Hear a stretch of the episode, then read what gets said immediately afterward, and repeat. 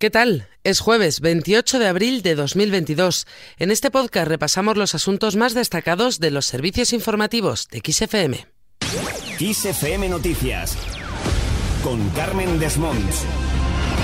Hoy se vota el plan anticrisis del Gobierno. En el último momento, el Ejecutivo ha anunciado que tramitará el decreto con el Plan Económico de Respuesta a la Guerra de Ucrania como proyecto de ley para permitir las aportaciones de los grupos parlamentarios. Buscan así conseguir la abstención del Partido Popular, ya que socios habituales como ERC amenazan con votar en contra si no se asumen responsabilidades por el supuesto espionaje a dirigentes independentistas con el programa Pegasus.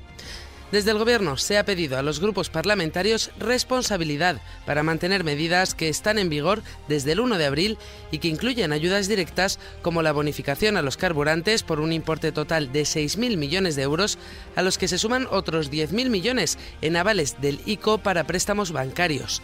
Así lo explicaba en una entrevista en La Sexta la vicepresidenta primera y ministra de Asuntos Económicos y Transformación Digital, Nadia Calviño.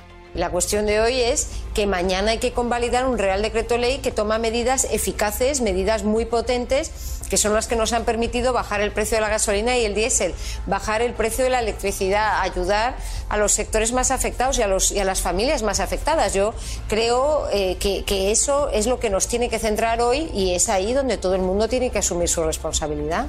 Como comentábamos, el supuesto espionaje a dirigentes independentistas con el programa Pegasus está haciendo peligrar la aprobación de este plan anticrisis.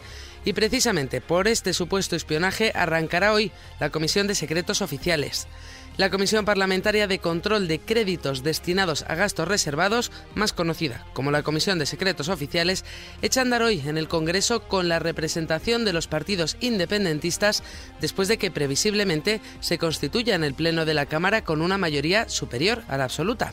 Entre los propuestos están Gabriel Rufián de RC, Miriam Nogueras de Junts per Catalunya, Merche Izpurua de Bildu y Albert Botrán de la CUP. Los diputados serán elegidos por el Pleno de la Cámara por mayoría absoluta. Cambiamos de asunto. Argelia amenaza con rescindir el contrato de gas con España si reabre el gasoducto con Marruecos. Esta advertencia ha llegado por boca del ministro de Energía, Mohamed Arkab, tras recibir un correo de la vicepresidenta tercera del gobierno español, Teresa Rivera, para informarle de que España va a proceder a autorizar el flujo inverso del gasoducto Magreb-Europa por el que Argelia abastecía a la península vía Marruecos hasta el pasado mes de noviembre.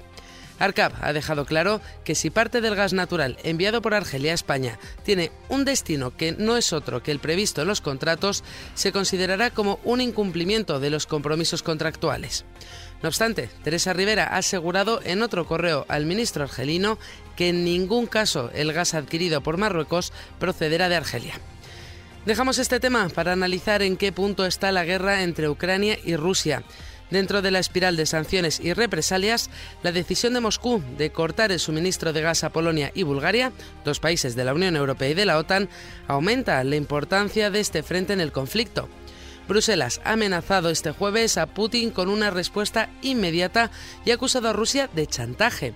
Y es que dicen es lo que intenta hacer al cortar el suministro de gas a Polonia y Bulgaria en plena guerra de Ucrania. Eso sí, Bruselas ha asegurado que la Unión Europea está preparada. Además, ha advertido a los gobiernos que no pueden pagar en rublos porque sería una violación de las sanciones a Rusia. No obstante, según el presidente de Rusia, estas sanciones no están haciendo mella en la economía del país. Al emprender las medidas de las que acabo de hablar, no solo suavizamos, sino que bloqueamos el primer y, como pensaban en Occidente, el golpe devastador de las sanciones ilegítimas contra nuestro país. Nuestro sistema bancario, la moneda nacional, el transporte, el comercio, la economía en su conjunto han retenido y no se desintegran, ¿no?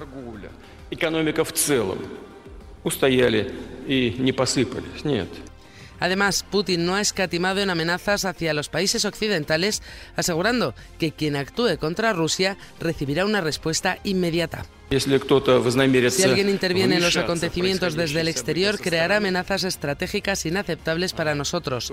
Deben saber que nuestra respuesta a los contragolpes será inmediata, rápida.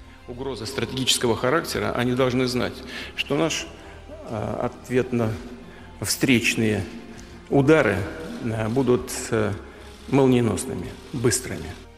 Por otro lado, la ONU ha enviado personal para evacuar civiles de la planta de Azovstal en Ucrania.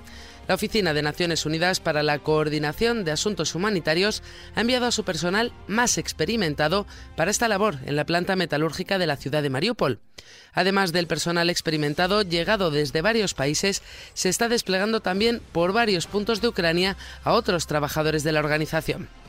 Precisamente el secretario general de Naciones Unidas, Antonio Guterres, ya está en Kiev, donde se va a reunir con el presidente ucraniano, Volodymyr Zelensky.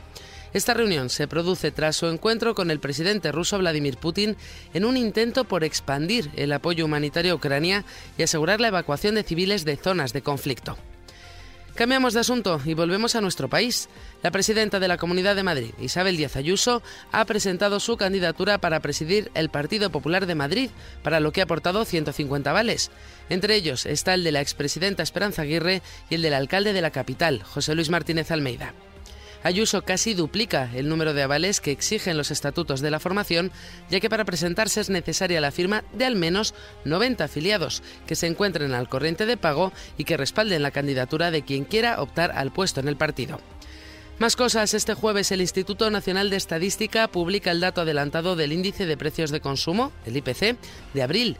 Este anuncio se produce después de que en marzo la inflación se disparara al 9,8% interanual por el encarecimiento de la electricidad, los combustibles y los alimentos. Y terminamos con música.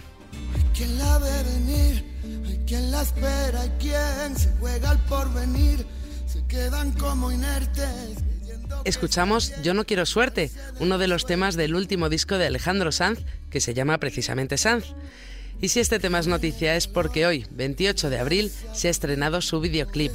Este vídeo ya está en las plataformas digitales y por supuesto en nuestra página web xfm.es y en nuestra app. Con esto lo dejamos. Recuerda que la información continúa actualizada puntualmente cada hora en los boletines de XFM en directo. Adiós.